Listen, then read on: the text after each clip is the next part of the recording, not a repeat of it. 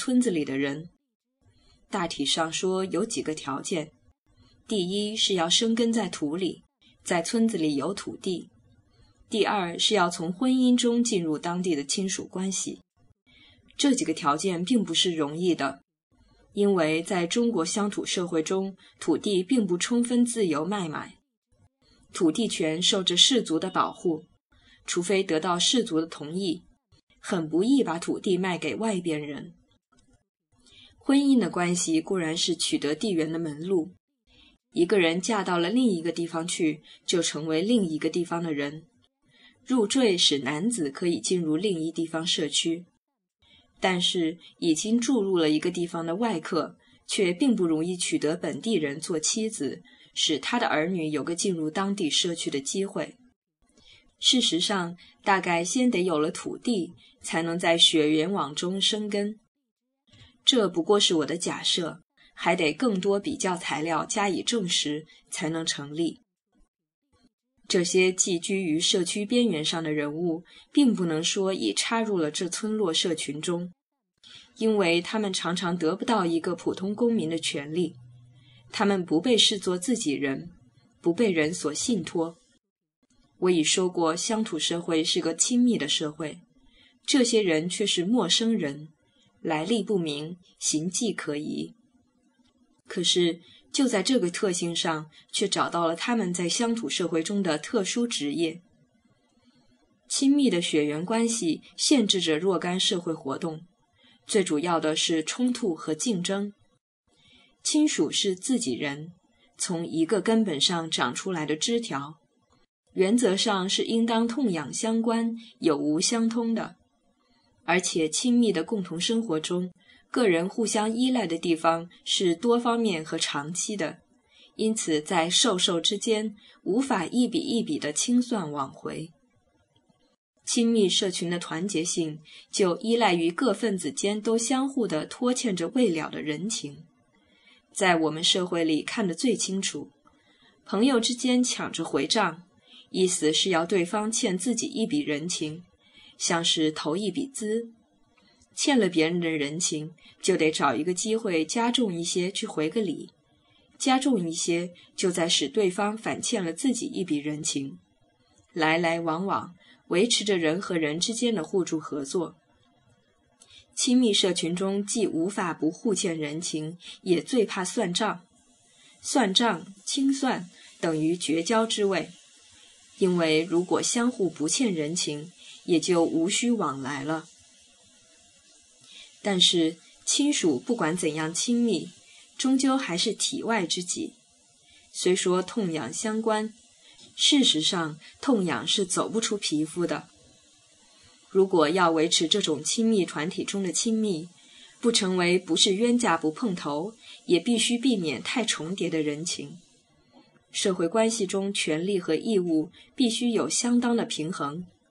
这平衡可以在时间上拉得很长，但是如果是一面倒，社会关系也就要吃不消，除非加上强制的力量，不然就会折断的。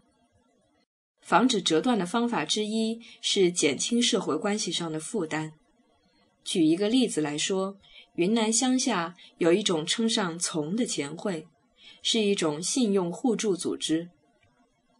我调查了参加从的人的关系，看到两种倾向：第一是避免同族的亲属；第二是侧重在没有亲属关系的朋友方面。我问他们为什么不找同族亲属入从，他们的理由是很现实的：同族的亲属理论上有互通有无、相互救济的责任，如果有能力、有好意。不必入从就可以直接给钱帮忙。事实上，这种慷慨的亲属并不多。如果拉了入从，假若不按期交款时，碍于人情不能逼，结果从也吹了。所以他们干脆不找同族亲属。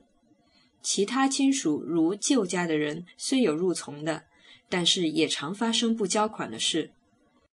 我调查时就看到一位从手为此发急的情形，他很感慨地说：“钱上往来最好不要牵涉亲戚。”这句话就是我刚才所谓减轻社会关系上的负担的注解。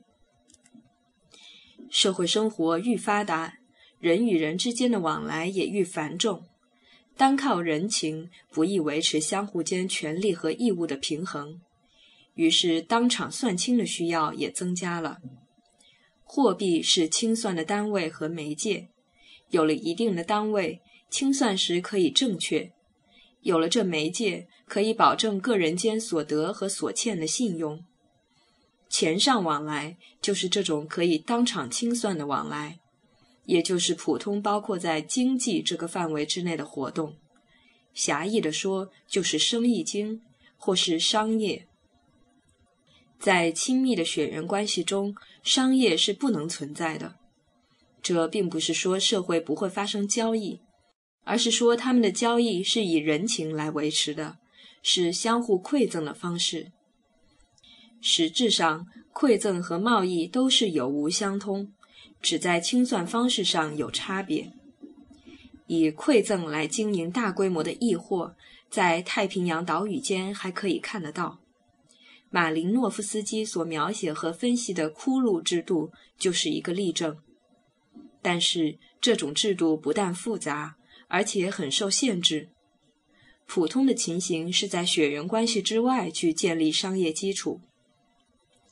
在我们乡土社会中，有专门做贸易活动的阶级。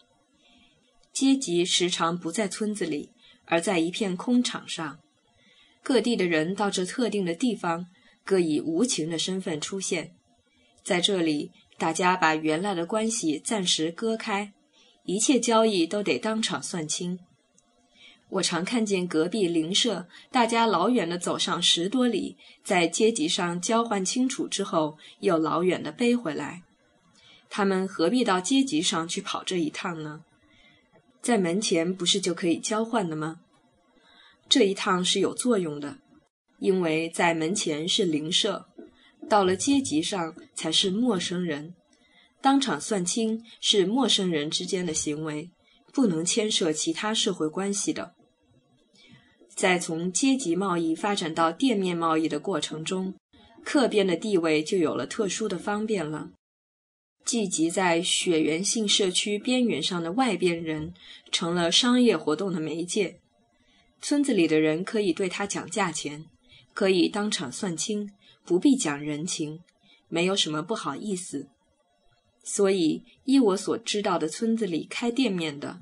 除了穷苦的老年人摆个摊子，等于是乞丐性之外，大多是外边来的新客。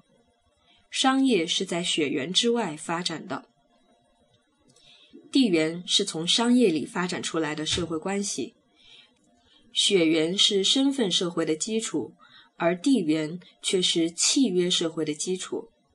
契约是指陌生人中所做的约定，在订定契约时。个人有选择的自由，在契约进行中，一方面有信用，一方面有法律。法律需要一个同意的权利去支持。契约的完成是权利义务的清算，需要精密的计算、确当的单位、可靠的媒介。在这里是冷静的考虑，不是感情。于是理性支配着人们的活动。这一切是现代社会的特性，也正是乡土社会所缺的。从血缘结合转变到地缘结合，是社会性质的转变，也是社会史上的一个大转变。